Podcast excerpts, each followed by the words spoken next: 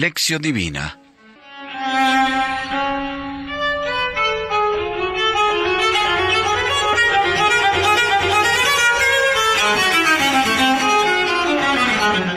Oración. Vela, Señor, con amor continuo sobre tu familia. Protégela y defiéndela siempre, ya que solo en ti ha puesto su esperanza. Por Jesucristo nuestro Señor. Amén.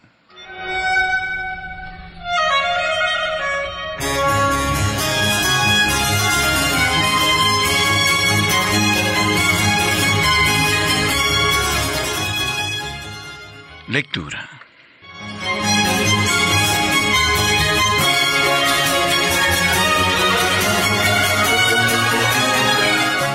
Del Evangelio según San Marcos capítulo séptimo versículos 1 al 13. Se reúnen junto a él los fariseos, así como algunos escribas venidos de Jerusalén. Y al ver que algunos de sus discípulos comían con manos impuras, es decir, no lavadas, es que los fariseos y todos los judíos no comen sin haberse lavado las manos hasta el codo, aferrados a la tradición de los antiguos, y al volver de la plaza si no se bañan, no comen y hay otras muchas cosas que observan por tradición, como la purificación de copas, jarros y bandejas. Por ello, los fariseos y los escribas le preguntan, ¿por qué tus discípulos no viven conforme a la tradición de los antepasados, sino que comen con manos impuras? Él les dijo, Bien profetizó Isaías de vosotros, hipócritas, según está escrito, Este pueblo me honra con los labios, pero su corazón está lejos de mí. En vano me rinden culto, ya que enseñan doctrinas que son preceptos de hombres. Dejando el precepto de Dios os aferráis a la tradición de los hombres. Les decía también, qué bien violáis el mandamiento de Dios para conservar vuestra tradición. Porque Moisés dijo, honra a tu padre y a tu madre, y el que maldiga a su padre o a su madre será castigado con la muerte.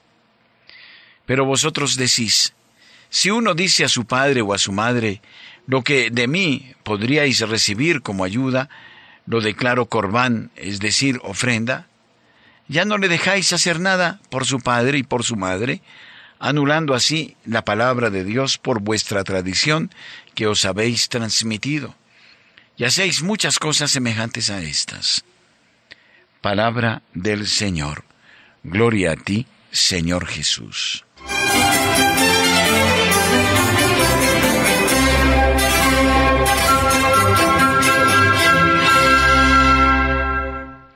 Reflexión. El Evangelio de hoy habla de las costumbres religiosas de aquel tiempo y de los fariseos que enseñaban estas costumbres a la gente. Por ejemplo, comer sin lavarse las manos o como ellos decían, comer con manos impuras. Muchas de estas costumbres estaban desligadas de la vida y habían perdido su sentido. Sin embargo, se conservaban o por miedo o por superstición. El Evangelio nos trae algunas instrucciones de Jesús respecto de esas costumbres.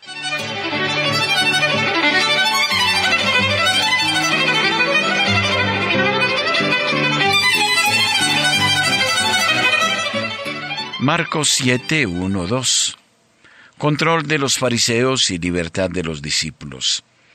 Los fariseos y algunos escribas, venidos de Jerusalén, observaban cómo los discípulos de Jesús comían con manos impuras. Aquí hay tres puntos que merecen ser señalados. A. Los escribas eran de Jerusalén, de la capital. Significa que habían venido para observar y controlar los pasos de Jesús. B.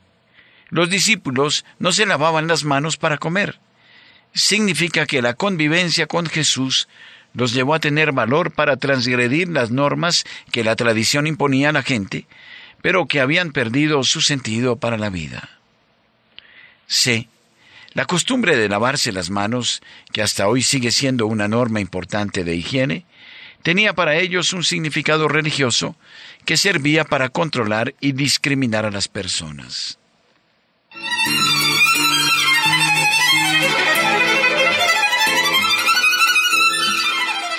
Marcos 7, 3, 4. La tradición de los antiguos. La tradición de los antiguos transmitía las normas que debían ser observadas por la gente para conseguir la pureza exigida por la ley. La observancia de la pureza era un asunto muy serio para la gente de aquel tiempo. Ellos pensaban que una persona impura no podía recibir la bendición prometida por Dios a Abraham.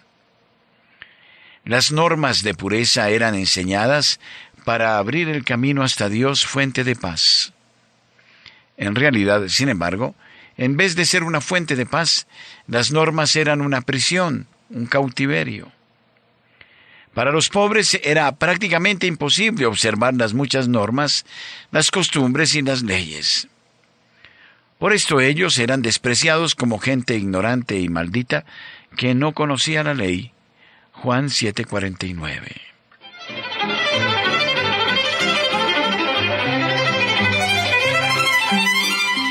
Marcos 7:5 Escribas y fariseos critican el comportamiento de los discípulos de Jesús. Los escribas y fariseos preguntaban a Jesús, ¿por qué tus discípulos no viven conforme a la tradición de los antepasados, sino que comen con manos impuras? Ellos fingen que están interesados en conocer el porqué del comportamiento de los discípulos. En realidad critican a Jesús porque permite que los discípulos no cumplan con las normas de pureza. Los fariseos formaban una especie de hermandad cuya principal preocupación era la de observar todas las leyes de la pureza. Los escribas eran los responsables de la doctrina. Enseñaban las leyes relativas a la observancia de la pureza.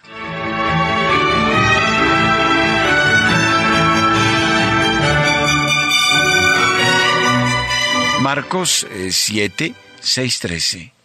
Jesús critica la incoherencia de los fariseos. Jesús responde citando a Isaías, Este pueblo me honra solo con los labios, pero su corazón sigue lejos de mí. Insistiendo en las normas de pureza, los fariseos vacían de contenido los mandamientos de la ley de Dios. Jesús cita un ejemplo concreto. Ellos decían, la persona que ofrece al templo sus bienes no puede usarlos para ayudar a los padres necesitados. Así, en nombre de la tradición, vaciaban de contenido el cuarto mandamiento que manda amar al padre y a la madre. Estas personas parecían muy observantes, pero lo eran solo hacia afuera. Por dentro su corazón quedaba lejos de Dios, como dice el canto, su nombre es el Señor y pasa hambre, y clama por la boca del hambriento. Y muchos que lo ven pasan de largo, a veces para llegar temprano al templo. En el tiempo de Jesús la gente, en su sabiduría, no concordaba con todo lo que se les enseñaba.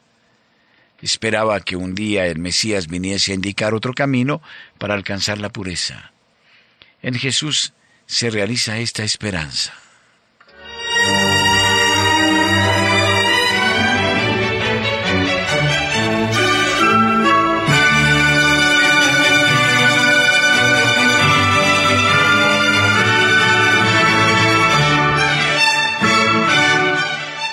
Reflexión personal.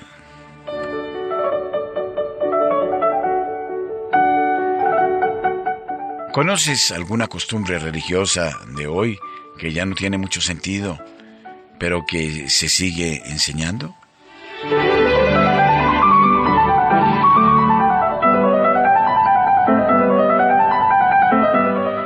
Los fariseos eran judíos practicantes pero su fe activa era desligada de la vida de la gente. Por eso Jesús los criticó.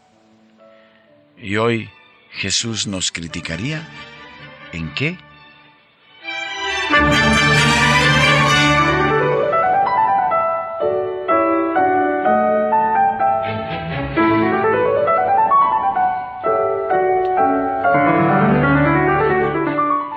Oración final.